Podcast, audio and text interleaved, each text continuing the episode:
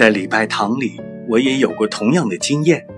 在伟大庄严的教堂里，从彩色玻璃窗透进一股不很明亮的光线，沉重的琴声好像是把人的心都洗淘了一番似的。我感到了我自己的渺小，这渺小的感觉，便是我意识到我自己存在的明证，因为平常连这一点点渺小之感都不会有的。我的朋友肖立先生普居在广济寺里。据他告诉我，在最近一个夜晚，月光皎洁，天空如洗，他独自踱出僧房，立在大雄宝殿的石阶上，翘首四望。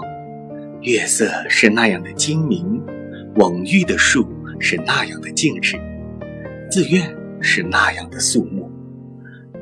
他忽然顿有所悟，悟到永恒。